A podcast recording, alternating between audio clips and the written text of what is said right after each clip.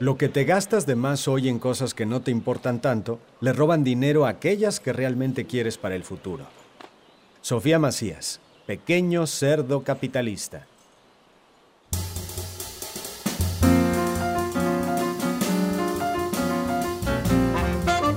Bienvenidos a nuestro podcast Me gusta escuchar, un espacio donde hablaremos del fascinante mundo de los audiolibros. Los saluda con mucho gusto su amigo Horacio Mancilla.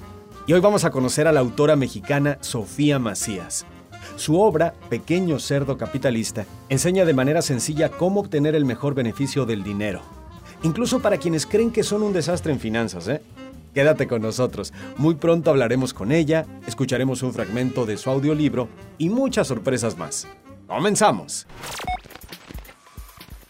Y para conocer un poco más a nuestra invitada de hoy, ahora te la presento en cinco datos. Sofía Macías nació en la Ciudad de México el 25 de agosto de 1984. Ha trabajado para diferentes medios especializados en finanzas y negocios. Fue editora de portada del diario El Economista. En 2008 abrió el blog Pequeño Cerdo Capitalista, donde aborda diferentes temas enfocados en finanzas personales y que explica para el público general. Colabora en las revistas Expansión, Dinero Inteligente y Entrepreneur. Ahora tenemos el gusto de tener a Sofía Macías aquí con nosotros. Sofía, muchas gracias por estar aquí. Para empezar, quisiera preguntarte, ¿escuchas audiolibros en tu día a día? Y si es así, ¿desde cuándo tienes ese hábito? Yo empecé a escuchar audiolibros hace aproximadamente tres años. Y esto porque tengo un amigo que de verdad parece una biblioteca humana. Yo decía, bueno, Daniel, ¿cómo le haces para leer tantos y tantos libros? Sobre todo él, su campo son los negocios y sabía de todo, ¿no? Si no era de, pues, de management, de recursos humanos, de marketing, eh, de tendencias, de tecnologías exponenciales, de biografías. Entonces yo de verdad estaba muy impresionada porque algo que dice Daniel es que muchas de las cosas que él ha sufrido como problemas como emprendedor, pues alguien más ya las ha vivido y a lo mejor hasta ha escrito un libro sobre eso, ¿no? Entonces, a partir de su sugerencia, él los utilizaba mucho a la hora de viajar o en el tráfico. Dije, bueno, voy a ver en mi día a día cómo me pueden funcionar. Empecé escuchando mucho audiolibros cuando salía a caminar o a correr. Después, pues en el tráfico también los ponía y esto la verdad es que fue padrísimo porque hasta eliminaban mi mal humor, porque ya no me sentía tan desesperada si estaba a lo mejor a la mitad de un súper atasco y miles de coches, pues como que de alguna manera sentía que estaba haciendo algo más productivo con mi tiempo. Y después también empecé a escuchar audiolibros eh, a lavar platos cuando me tocaba y eh, al bañarme. Entonces, eso me ayuda a seguir adquiriendo conocimientos y entender pues muchas cosas, incluso cuando no me puedo sentar y, tomar el libro con mis manos, ¿no? Y eso, eso la verdad es que me parece extraordinario. ¿Y cuál es tu momento favorito para audioleer? Yo creo que mi momento favorito para audioleer es al caminar o correr. Me entretiene muchísimo el tema de los audiolibros y a veces lo que me pasa es que si digo, ay, qué flojera, hoy no quiero correr tanto, me empiezo a picar con el libro. Me ha pasado mucho con los libros de ficción. Digo, también escucho muchísimo libros que tienen que ver con negocios, por, por mi campo, con finanzas, con historia, con economía. Pero eh, incluso con mucho de ficción, me pasó con un libro que era un audiolibro que eran 13 horas y pues de repente pasé de correr con flojera 30 minutos a pasarme a veces hasta la hora completa, ¿no? De que me encantaba y me divertía muchísimo. Pero pues la verdad es que también el tráfico creo que ayuda muchísimo a desestresar y en actividades cuando a lo mejor son más actividades manuales que, que no requieren mucha concentración y que puedes estar haciendo como a la par, eso también son mis momentos favoritos. Ahora pensemos en alguien que no está familiarizado con los audiolibros, ¿ok? ¿Qué le dirías para invitarlo a que los pruebe? Yo creo que hay muchas maneras de acercarte a los libros. Y en el tema de, de, los audiolibros tienen una parte deliciosa de la experiencia, que es que alguien te lo esté contando, que haya una intención y te deja volar mucho la imaginación. Entonces, yo creo que es una nueva experiencia, es una nueva forma de acercarte a los libros y además es un, digamos, una forma de aprovechar el tiempo maravillosa. Así que yo sí le daría una probada. Hay muchas personas que a veces no son tan, tan lectoras de papel y que a la hora que se acercan a los audiolibros, pues les fascina y, y, se vuelven unos devoradores de libros. Entonces yo creo que independientemente del sentido que utilices para leer, si es la vista o el oído, eh, esto te ayuda siempre a acercarte a mundos que pues a lo mejor a veces por falta de tiempo o por falta de disciplina, pues los tenemos completamente desconocidos. Hablemos sobre tus audiolibros. ¿Cómo surgió la idea de convertir tu libro Pequeño Cerdo Capitalista a este formato? Esto es muy curioso porque en realidad la idea salió de los mismos lectores. Tengo muchos lectores que utilizan a Pequeño Cerdo Capitalista más que como un libro que leen y lo ponen en su librero, como algo que tienen casi casi en su mesita de noche y lo van consultando. A lo mejor lo leen una primera vez de corrido, luego hacen los ejercicios y luego pues conforme van teniendo situaciones en su vida, a lo mejor de repente traen un rollo con un crédito o quieren ahorrar para una meta o a lo mejor están preparando su retiro o alguien cercano a ellos está como en estas situaciones, entonces los empiezan a a buscar y empiezan a checar pues estas referencias. Y mucha gente me decía, oye, yo paso mucho tiempo en el tráfico y a veces me gustaría repasar el libro, pero pues sería, estaría causando accidentes, ¿verdad? Entonces, ellos fueron los que nos sugirieron que lo hiciéramos en formato de audiolibro y obviamente pues hay personas que cuando salió el audiolibro ya tenían el libro en papel y de, y de todos modos quisieron utilizar el, audiolibro y les gustó mucho la experiencia. Y hay gente que no había leído el libro, efectivamente, y que se acercó a él gracias a este nuevo formato, ¿no? Entonces yo creo que seas lector de papel o no, eh, puede ser una muy buena experiencia. ¿Tienes alguna anécdota acerca de las grabaciones de este libro? Bueno, a mí sí me pasa algo muy chistoso y es que eh, cuando me contaron el tema de los audiolibros, pues obviamente como buena autora celosa de su obra, que, que no les mientan, casi todos los autores son así, yo decía, no, yo quiero grabar el audiolibro. Y pues eh, María y Alan Viruet, en, que están encargados de la parte digital, me decían, mira, pues ya hemos tenido algunas experiencias y pues no es lo mismo que a lo mejor el autor pues haya hecho radio o, o le guste, ¿no? El tema, pero que no sea un profesional. De repente se les empieza a oír cansada la voz o bueno, pueden pasar mil cosas y entonces la grabación y la experiencia no es óptima para los que te están escuchando y, eso es como lo importante, ¿no? Que un libro lo puedas disfrutar. Entonces, pues bueno, yo dije, ok, me parece muy bien, pero entonces es importante que escojamos una voz de una chica que pues sea más o menos de, de mi edad, que sea más o menos joven, que también eh, se escuche pues medianamente neutral, digamos que cada quien entra, entiende pues todo el tema de la neutralidad de una forma medio chistosa, y les dije muy específicamente, y no quiero que se escuche fresa. Y entonces, pues bueno, ya me pasaron el casting y las personas y, y, consiguieron la voz de una chica que la verdad es muy bonita voz y es una profesional y lo hace muy bien, que es Jerin Sunza.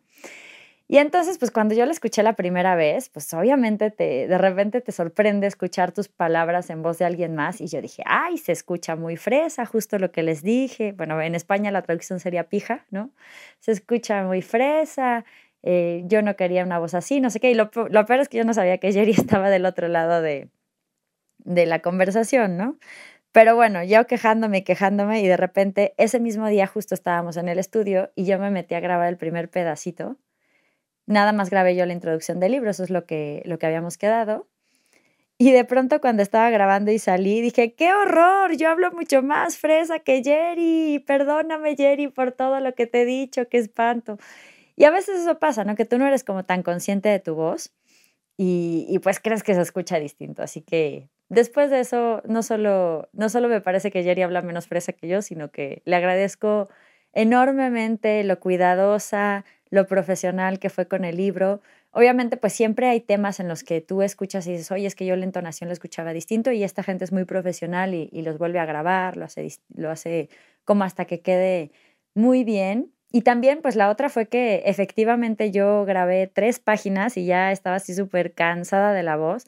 No me imagino ayer y que se echó pues en el pequeño cerdo capitalista de finanzas casi 300 y ahora que está por salir el, pequeño cerdo capitalista de inversiones pues son casi 500 páginas, ¿no? Entonces la verdad mis respetos para todos los que trabajan en esto, pero sobre todo a los que buscan darle llevar a la vida, ¿no? Las palabras que nosotros plasmamos en papel. Creo que eso es algo que se agradece mucho cuando alguien lo hace con cariño y con responsabilidad, como el caso de lo que hemos tenido nosotros.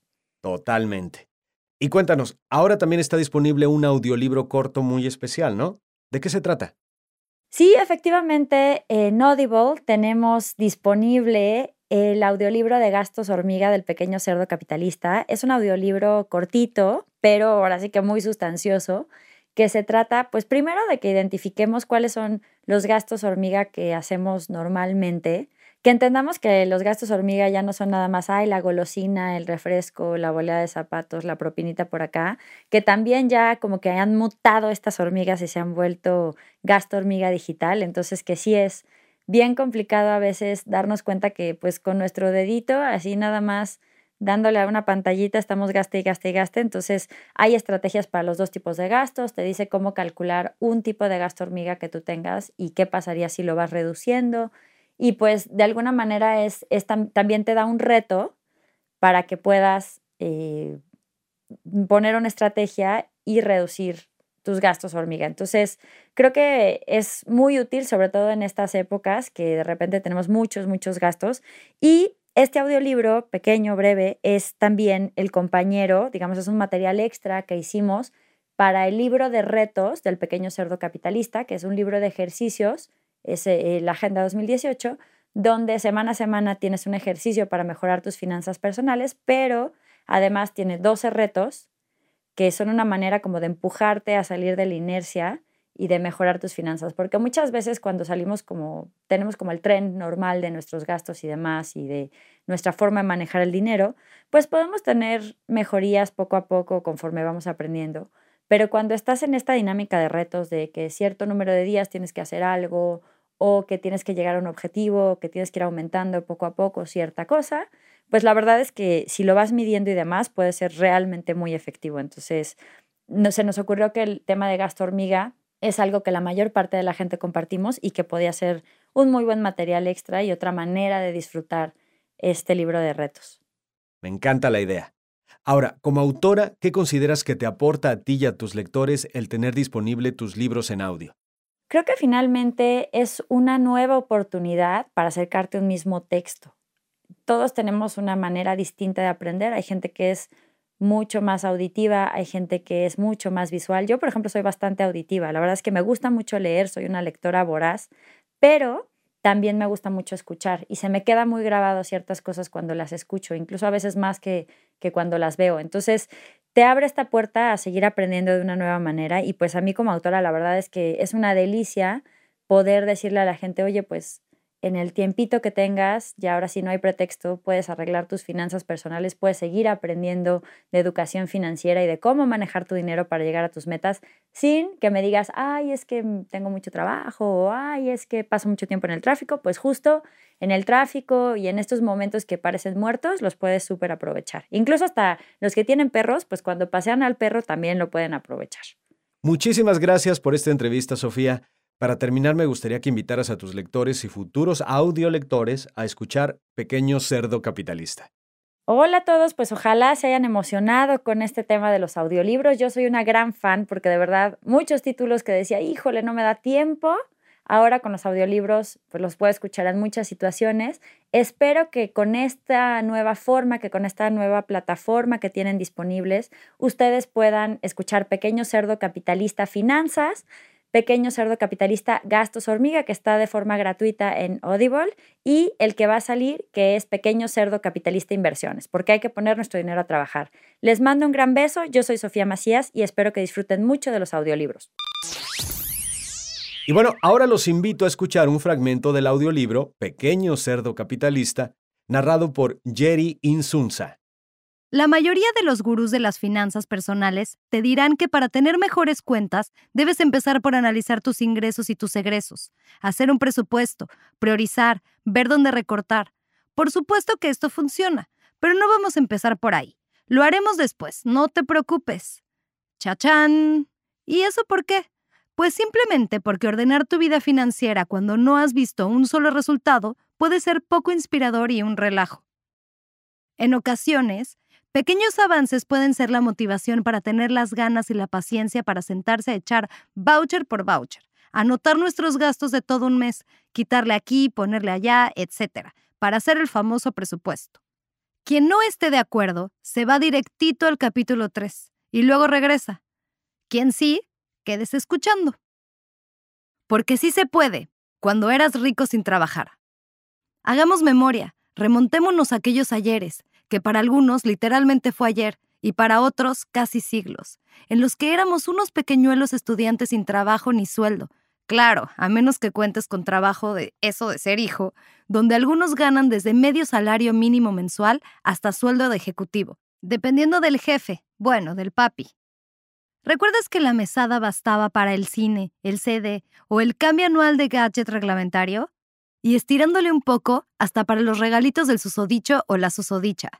Yo no sé si es producto de una extraña obra de la magia negra financiera, pero la mayoría le alcanzaba más el dinero entonces, que después de entrar a su segundo trabajo. Alguna vez en Twitter alguien me escribió, ¿me creerás que llevo más de un año con sueldo y cero ahorrados? Y no solo le creí, de hecho, es de lo más común.